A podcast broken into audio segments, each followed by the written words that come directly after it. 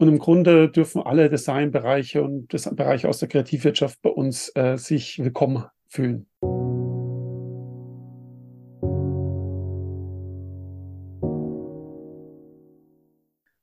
Hallo und herzlich willkommen zum The Social Design Podcast mit Daniel und Varena. Wir sprechen über vielfältige Themen rund um Gesellschaft, Arbeit und soziale Strukturen. Immer mit der Fragestellung, was kann jede und jeder von uns tun, damit wir sichere, erfüllende und gute Lebensrealitäten für alle gestalten. Daniel ist Plakatkünstler, der sich mit sozialen, ökologischen und ökonomischen Themen auseinandersetzt und mit seinen Ideen und Visionen zahlreiche Ausstellungen auf der ganzen Welt und Studierende als Dozent bereichert. Verena ist Initiatorin von Act and Protect gegen sexualisierte Gewalt, Sie setzt sich als Aktivistin und Workshop-Moderatorin für wertschätzende und gewaltfreie Kulturen ein, besonders in Business und Marketing. Unser heutiger Gast ist Stefan Bergmeier. Er ist Kommunikationsdesigner aus München und einer der Gründer von Creatives for Future. Dort setzt er sich mit anderen Kreativen ehrenamtlich dafür ein, dass die Klimakrise als eine der großen Herausforderungen dieser Jahre verstanden wird. Hallo Stefan, schön, dass du heute bei uns bist. Ja, vielen Dank für die Einladung. Stefan, dann starte ich auch schon direkt mit der ersten Frage. Was ist denn dein Herzensthema? Ja, mein Herzensthema ist Creatives for Future. Vielleicht könntest du so ein bisschen was darüber erzählen. Man kennt ja die Bewegung Creatives ähm, beziehungsweise for Future sowieso. Wie, ähm, wie ist das zustande gekommen, dass die Creatives sich quasi gegründet haben? Genau, wie du schon angedeutet hast, Fridays for Future haben die allermeisten schon mal gehört. Vielleicht der oder die eine oder andere auch mal so die Parents for Future, Scientists for Future waren sehr bekannt. Und insgesamt gibt es 45 solche For Future Gruppen, ähm, die auch teilweise dann, wenn sie größere sind, auch wieder Ortsgruppen haben. Aber die sind zum einen entweder sehr themenbezogen, wie Wissenschaft, Gesundheitssystem, Lehrer, Lehrerinnen oder auch teilweise altersbezogen. Ähm, das kann zum Beispiel die Omas for Future sein oder die Parents for Future. Ähm, und Creative for Future gab es damals äh, noch nicht. Also ähm, 2019 war so eine Hochzeit von Fridays for Future, Greta Thunberg und Co. Da war das sehr äh, ja, in der Öffentlichkeit präsent. Und mir ist ihm aufgefallen, dass es nur einen Instagram-Kanal gibt von Creative for Future, aber es eigentlich keine wirkliche Aktivitäten gibt. Also das Act Now, was Greta und andere so betont haben, gab es nicht. Und da habe ich dann gestartet, äh, einen Impuls zu setzen, indem ich ähm, einfach einen Termin festgelegt habe, an dem wir gesagt haben, da treffen wir, alle, die wollen, können sich da treffen und wir gründen da was. Und was es wird, das entscheiden wir ja recht demokratisch, dürfen alle mitbestimmen. Und so haben wir dann an einem Tag äh, im März 2020 Creative for Future gegründet. Und vielleicht noch dazu, was sind wir überhaupt? Also Creative ähm, ist sehr breit, kreativ, ähm, ist im Grunde jeder, es gibt so den Begriff der Kreativbranche. Ähm, da, der umfasst meistens so Marketing und Design, gehört aber auch Text und andere Disziplinen dazu.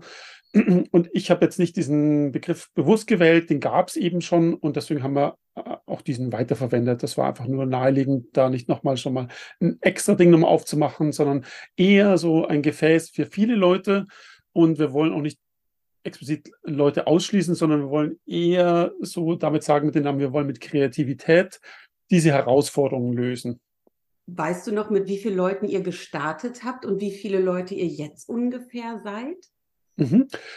Also ähm, der Startschuss 2020 fiel, dass wir ein Treffen über Zoom gemacht haben. Ähm, da waren um die 120 äh, Kreative dabei.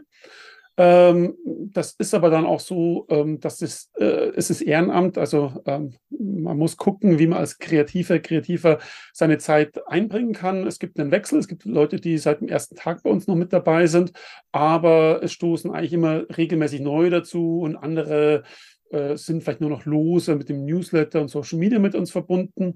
Und dadurch, dass wir noch kein Verein sind, den gründen wir gerade, kann man schlecht sagen, wie viele wirkliche Mitglieder gibt es. Man könnte aber sagen, dass ähm, um die 100 Kreative schon bei ehrenamtlichen Projekten mitgearbeitet haben in den letzten drei Jahren und dass im Moment wahrscheinlich so 20 bis 40 Kreative gerade an äh, aktuellen Projekten arbeiten.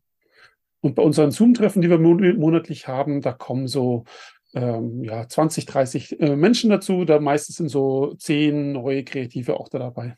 Ähm, du hast es ja gerade schon angesprochen, die Projekte. Da würde mich mal interessieren, ähm, vielleicht hast du da so ein paar konkrete Beispiele, was schon in dieser Zeit realisiert wurde.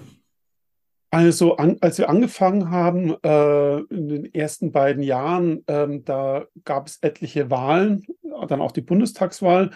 Und ähm, es war gleichzeitig aber die Zeit, wo Corona eigentlich das Hauptthema war. Das heißt, Klimathemen sind ziemlich untergegangen. Ähm, man hat sich nicht darum gekümmert und viele haben eben gesehen, dass, das äh, sollte so nicht sein. Wie kriegen wir das denn gebacken, dass die Leute auch mal über Herausforderungen äh, des Klimawandels reden, dass es nicht untergeht und ja, im Grunde haben wir damit angefangen, dass wir andere For Future Gruppen unterstützen. Die haben nämlich teilweise schon Konzepte gehabt, die hatten Ideen, die äh, waren schon voll im Prozess, die kennen ihre Zielgruppe sehr gut.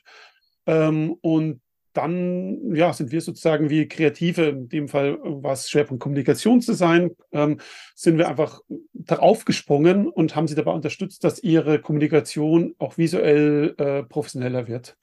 Und da gibt es ganz unterschiedliche Projekte, zum Beispiel für die Omas for Future, die haben wir unterstützt bei ihren Klimabändern, die es gab und gibt, äh, bei ihrem Klimaquiz zum Beispiel, ähm, aber auch bei anderen Projekten mit Websites. Sehr vielfältig, aber Schwerpunkt da damals zumindest ähm, auf Kommunikationsdesign. Genau, also insofern vielleicht noch so ähm, kurze Abstiche. Dadurch, dass wir im Kommunikationsdesign gestartet sind, haben wir da recht viele Leute auch. Ähm, aber grundsätzlich ähm, würden wir uns wünschen, dass wir auch noch deutlich mehr Impact haben im Bereich Mode, Interior, Produkt, äh, Industriedesign. Äh, die Marketing ist ähm, auch mit dazu gewachsen. Das ist super. Das ist auch schon deutlich stärker, als es am Anfang war. Und im Grunde dürfen alle Designbereiche und Bereiche aus der Kreativwirtschaft bei uns äh, sich willkommen fühlen.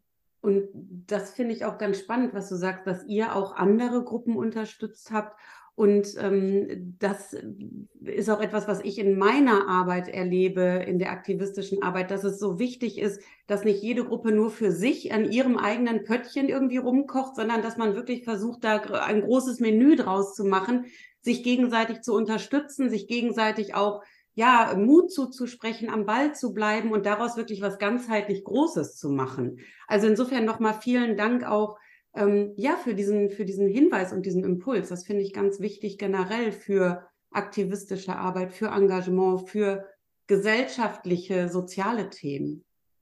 Dankeschön. Mhm. Vielleicht dazu noch, wir bei Creative for Future merken immer ziemlich schnell, wenn es eine neue For Future Gruppe gibt, die sich für was einsetzt. Gab zum Beispiel die Migrants for Future, die sozusagen äh, Migranten, Migrantinnen einbinden wollen in das ganze Thema ähm, aber auch andere kleine Gruppen wie die Facilitators for Future, die sozusagen helfen, äh, in der Facilitation, in der Gruppenmoderation äh, Impulse zu setzen. Und so entsteht wahrscheinlich jedes Quartal eine neue For Future Gruppe. Die brauchen ein Logo, die brauchen eine Webseite, die haben andere Kommunikationsthemen äh, und ähm, die klingeln dann immer relativ schnell bei uns an und es ist immer ganz schön, dann die auch voranzutreiben und zu gucken, dass wir ihnen die Impulse geben können. Aber meistens sind es zwei, drei Personen, die was gründen wollen und das dann auch schaffen. Also das so in diesem Podcast nach außen, wenn da Leute, Zuhörer und Zuhörerinnen sind, sowas traut euch. Es geht alleine, es geht zu zweit, es geht zu dritt, man muss nicht zu zehn starten. Mhm. Mhm. Wir können ja auch vielleicht deine ähm, äh, deine Kontaktdaten oder beziehungsweise die von Creatives for Future ja auch mit in die Shownotes aufnehmen, dann haben die Leute direkt auch einen Anlaufpunkt, an den sie sich wenden können. Mhm.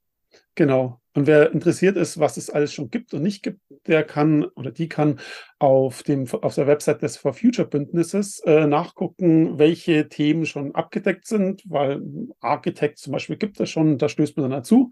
Da gibt es dann schon eine Basis. Und es gibt auch noch, ähm, was eigentlich ganz wichtig ist, in diesem Kosmos an 45 For Future Gruppen mit X Ortsgruppen dann teilweise dass es so ein Vernetzungstreffen gibt. Ähm, Together for Future kümmert sich darum, dass wir uns monatlich einmal untereinander austauschen und wissen, was sozusagen in der gesamten Bewegung gerade passiert. Und das ist sehr, sehr hilfreich. Hm. Ich bin ja oder kann aus eigener Erfahrung ja auch sprechen. Ich bin jetzt ungefähr, glaube ich, seit April äh, mal regelmäßig dabei. Ähm, kann es auch wirklich nur empfehlen, einfach mal unverbindlich dazuzukommen. Ihr trefft euch oder wir treffen uns ja ähm, einmal im Monat zu unverbindlichen Treffen ähm, über Zoom, ganz barrierefrei, wo man dann sich austauschen kann und einfach mal dazukommen kann. Also das würden wir auf jeden Fall auch verlinken, dass man sich da einfach ähm, dann wiederfinden kann, um einfach mal dazuzukommen. Ähm, da würde mich interessieren, Stefan, mh, hm, wann gab es denn diesen einen Punkt, wo du dich zum Thema Nachhaltigkeit, wann du dich damit beschäftigen wolltest? Gab es irgendeinen Auslöser in deiner Karriere, in deinem Leben, wo du gesagt hast, okay, ich bin Kommunikationsdesigner, aber ich möchte viel fürs Klima, viel für Nachhaltigkeit tun? Wenn man da, ich würde da sehr weit zurückgehen. Ich weiß noch, wie ich so ähm, in der Pubertät hat man gemerkt, dass äh, Rechtsextremismus ein größeres Thema war. Man hat gemerkt, dass damals war es die NPD äh, einfach ziemlich krass so reingrätscht sozusagen in, in die Demokratie, sage ich mal. Und ähm, ja, da, ich, da gab es Demonstrationen, die waren auch sehr zugänglich im Sinne von sowas, das äh, wurde auch so angekündigt, da konnte man sich einfach hinstellen und sagen, so ich beziehe eine Gegenposition und bin einfach präsent als Bürger, Bürgerin. Also das war, ähm, finde ich, sehr, sehr einfach. Ähm, hingegen habe ich jetzt zumindest da, wo ich aufgewachsen bin, nicht so gehabt, wo du sagst, da gibt es eine Umweltdemonstration, hier gehen auch die jungen Leute hin, ähm, da muss was getan werden. Das erschien mir schon, auch als ich jünger war, immer so, ach, es gibt ja Greenpeace, ach, es gibt ja so und so und die kümmern sich um, ihr, um diese Themen und das ist so ein bisschen so, die Erwachsenen lösen das gerade für uns. Und ähm, es kam ja auch dann Rot-Grün als Regierung mal. Und dann dachte ich mir so, ah ja, das ist so ein Zeitenwandel und jetzt passiert da was. Und dann kam bei mir so erst Studium, dann Berufseinstieg. Da ist man sehr dann mit diesen Themen beschäftigt. Und es kam dann erst 2019 wieder so auf die Agenda bei mir, sowas mit Fridays for Future, mit Greta Thunberg, mit ihren TED Talk. Und das hat mir so ein bisschen, das hat mich zum Glück wachgerüttelt. Das hat mir gezeigt, so was, da ist etwas im Argen. Da gibt es eine Diskrepanz zwischen dem, was ich eigentlich weiß über die Klimakrise. Und es gibt auch eine große Diskrepanz im Handeln, was ich und andere und alle eigentlich tun müssten, um das zu verhindern. Und ich bin sehr froh, dass es eben dann eben vor vier Jahren passiert ist, dass es so ein bisschen wachgerüttelt wurde. Ähm, und das hat mich total erstaunt, sowas, diese Diskrepanz, sowas, dass, äh, dass es so über die ganzen Jahre hinweg mich gar nicht so groß berührt hat. Informationen waren sicherlich da, aber dass es nicht so ein gesellschaftliches Thema geworden ist. Und das hat mir einen sehr starken Impuls dann gegeben. Da habe ich noch eine Frage. Ähm, bei mir selber war das auch so 2019, dass ich so gedacht habe, ich nehme jetzt dieses Thema der sexualisierten Gewalt und, und ähm, also es hat mich, irgendwie hat mich dieses Thema gefunden und es ne, gab schon lange eine Beschäftigung, aber auch sehr ähnlich wie das, was, was du erzählt hast, so habe ich das auch mal erlebt. Und dann gab es diesen Schritt zu sagen, so und jetzt, ähm, jetzt tue ich was und daraufhin hat sich das einfach nach und nach so aufgebaut, ohne dass es da einen großen, großen Plan gab.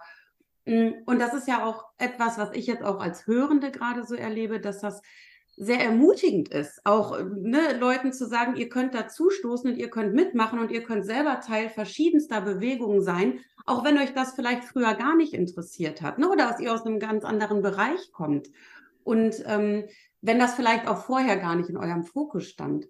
Und da ist auch meine Frage an dich, wo ist dein Fokus jetzt gerade und wo siehst du deinen Fokus in den nächsten Jahren? Ähm, das ist eine sehr spannende Frage. Also im Moment ist es so, Creative for Future kann nur gerade ein Hobby sein, weil darüber verdiene ich kein Geld und äh, wie die meisten von uns müssen wir Geld verdienen. Insofern ist es halt immer schade, dass ja, ist ein Hobby und das Hobby kannst du halt nicht die Welt retten. Ich meine, selbst Vollzeit könnte jetzt, jetzt nicht die Welt retten, das ist auch klar. Aber äh, man merkt halt so, es ist was sehr Wichtiges, sowas. Auch alle, die zu uns stoßen, die es gibt echt viele, die haben auch junge Kinder, äh, auch teilweise Alleinerziehende und das ist, merkt man, es ist wahrscheinlich super anstrengend bei uns, sich zu engagieren. Man muss jetzt bei uns nicht viel Zeit einbringen. Auch wenn man so eine Stunde in der Woche Zeit hat, kann man schon was bewirken und hat so auch das Gefühl, ich habe einen Impact gehabt. Der ist dann auch klein zwar, aber es ist was. Also man will ins Handeln kommen. Und ich finde es was sehr Wichtiges von diesem, ich lese nur, ich lese nur, ich konsumiere hin so, jetzt werde ich tätig. Das ist so, was mich sehr freut, dass wir bei Creators for Future so Möglichkeiten haben, so ein bisschen Impulse zu setzen und das würden wir gerne weiterführen, auch dass wir mehr Impulse in der Branche, in der Designbranche, bis hin zu Werbung, auch in ganzen Produktdesignbereichen, dass wir immer mehr schaffen, mehr Impulse zu setzen, bekannter werden. Und für mich beruflich ähm, weiß ich genau, was das bedeutet. Im Moment bin ich in einer Agentur in München Inhaber. Wir sind zu dritt, äh, zu viert, äh, drei äh, Gründer und noch eine Angestellte. Und ähm, das transformiert uns zwangsweise natürlich auch, wenn man, wenn man sich äh, engagiert. Das heißt, äh, man guckt sich die Kunden an. Heißt nicht, dass wir zwangsweise ähm, die Kunden gleich alle abstoßen, die nicht äh, wertebasiert reinpassen, sondern ich finde es dann eher spannend zu gucken, kann man die mit in der Transformation mitnehmen, weil im Grunde geht es ja darum, dass man möglichst alle mitnimmt. äh, und dann die fallen zu lassen wie eine heiße Kartoffel, wäre mir fast schon zu einfach. Also dann ist dann eher schon diese persönliche Basis, die man mit seinen Bestandskunden hat, sehr gut, um da einzuwirken und zu gucken, wo habe ich denn als Kreativer sogar Stellschrauben auf ein Unternehmen einzuwirken und das vielleicht ein bisschen auf einen Pfad zu bringen, der, ja, den ich jetzt gut finde, den sie aber vielleicht dann auch später gut finden werden. Äh, also insofern, es bleibt spannend. Ähm, das würde ich gerne mal aufgreifen, was du auch gerade gesagt hast, mit dass nicht, äh, dass man nicht die Welt quasi retten kann. Aber da wäre meine Frage, was kann jeder und jeder von uns vielleicht als Teil der Gesellschaft in Bezug auf dein Thema tun, beziehungsweise aus diesem ableiten? Ähm, ja, es gibt so Studien, die haben gezeigt sowas, dass es, ähm, wenn in der Gesellschaft ungefähr dreieinhalb Prozent ähm, aktivistisch oder auf die Straße gehen, demonstrieren, aufzeigen, wir wollen da Veränderungen oder euer Tempo ist uns zu langsam oder uns geht irgendwas gegen Strich, dass all diese gewaltfreien äh, Protestbewegungen äh, Erfolg hatten. Also, dass es einen Teil braucht, da muss jetzt nicht die halbe Menschheit, die halbe Bevölkerung rausgehen, sondern es gibt so kritische Punkte. Ab da beginnt es dann so, dass man sagt, es hat, es, es überlebt auch. Das merkt man auch bei Fridays for Future. Auch wenn während der Corona-Zeit äh, so wenig über Klimathemen geredet worden ist, ist es nicht so, als wenn es uns jetzt nicht mehr gäbe. Und das Thema ist auch nicht vom Tisch, logischerweise.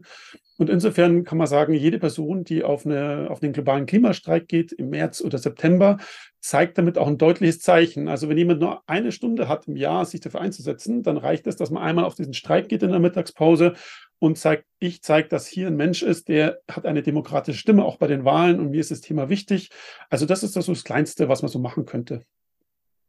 Und wenn wir groß denken, was braucht es äh, gesellschaftlich, um eine Transformation zu gestalten? Schwierige Frage, umfassende Frage, ich weiß, aber so von deinem ersten Impuls her?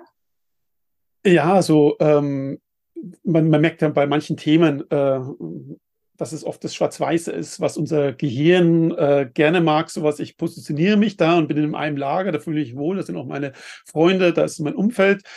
Und ähm, es ist ganz einfach sagen, die anderen sind blöd, weil oder so. Ähm, ähm, die große Koalition ist schuld an dem und dem oder die Ampel ist schuld an dem und dem. Man setzt sich immer so hin äh, und äh, die Wahrheit liegt meistens so in der Grauzone, die sehr breit ist. Und äh, ich glaube, man kommt nur weiter, wenn man sich mit diesen Grauschattierungen auseinandersetzt und äh, nur in seinem Lager zu bleiben und die anderen sagen, ihr habt ein Problem geschaffen und wenn es euch nicht mehr gibt, dann ist quasi das Problem weg. Das ist ja meistens nicht die Lösung. Äh, es heißt eigentlich, es wird anstrengend. Das mag unser Gehirn natürlich nicht. Also äh, die einfachste Lösung wäre, man tauscht unser Gehirn aus doch ein Gehirn, das Lust hat auf Auseinandersetzung, äh, auf, auf diese ganze Komplexität.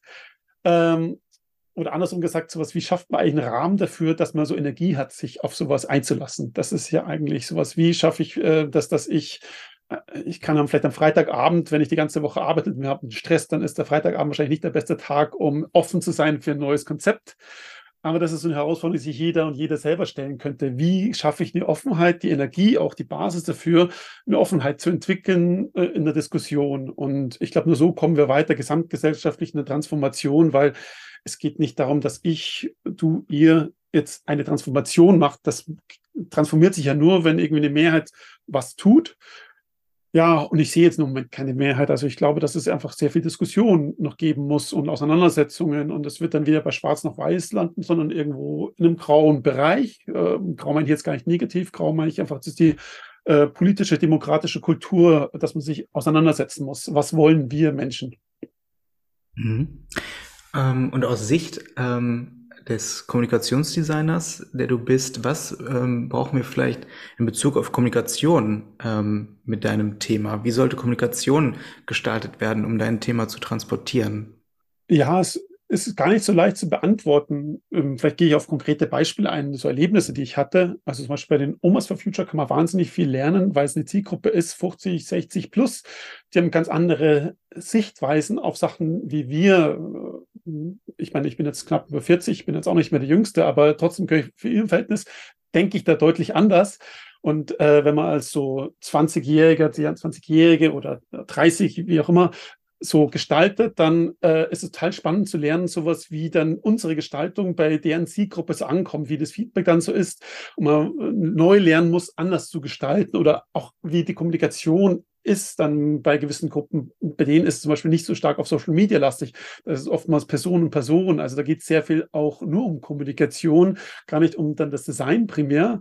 Äh, und da kommt natürlich schon wieder so Social Design oder so einfach so strategisches Design rein. Wie kommuniziere ich, über welche Wege, mit welchen Medien? Ähm, ähm, sag mal so, in der klassischen Designwelt ist es oft so, du kriegst irgendwas wie vegane Eiscreme und musst noch gucken, dass du den Veganern vegane Eis, die vegane Eiscreme verkaufst. Und das ist die beste. Du musst da nicht eigentlich die, die Hardcore-Fleischesser zum überzeugen, die jetzt ein cremiges, äh, ungesundes Eis haben wollen, sagen, ist das gesunde vegane Eis? Das ist so eigentlich nicht die Aufgabe.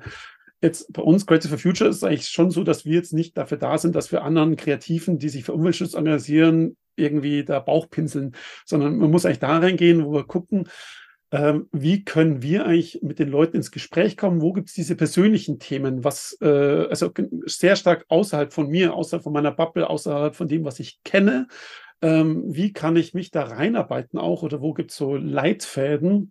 Da kann ich zum Beispiel Morn Kammern empfehlen. Die haben ganz, ganz zugängliche Studien, um so ein Gespür dafür zu bekommen, wie ticken denn die Leute da draußen und wie will ich die überhaupt erreichen? So, das ist dann, sagen wir, erstmal sehr strategisch, bevor es dann überhaupt visuell wird.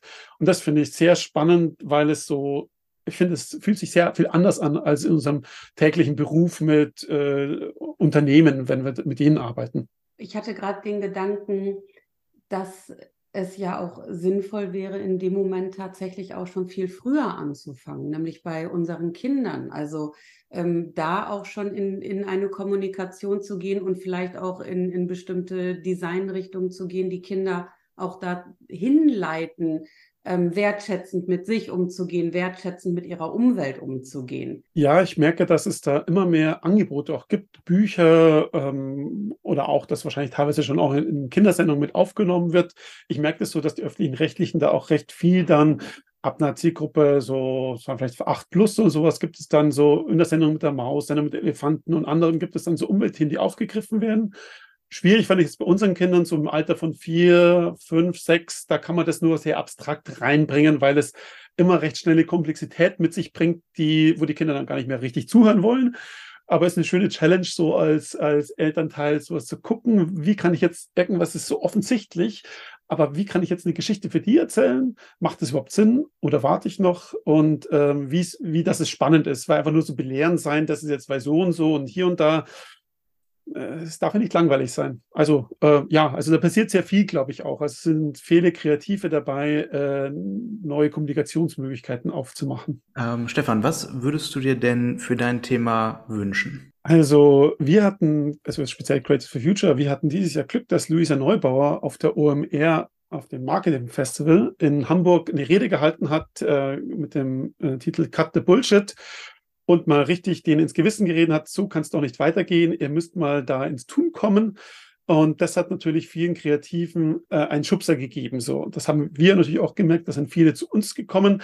Ähm, zeigt einfach, viele brauchen halt mal einen Schubser. Ich habe den damals mit Greta Thunbergs TED-Rede bekommen. Jetzt hat Luisa Neubauer einen Schubser gegeben.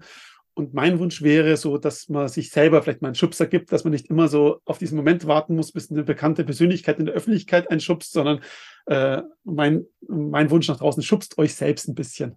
Gebt euch einen Stupser. Wir bedanken uns sehr, dass du heute unser Gast warst, unser Experte und ja, freuen uns äh, weiterhin, die Arbeit der Creatives for Future zu begleiten und ähm, zu beobachten. Vielen lieben Dank. Ja, danke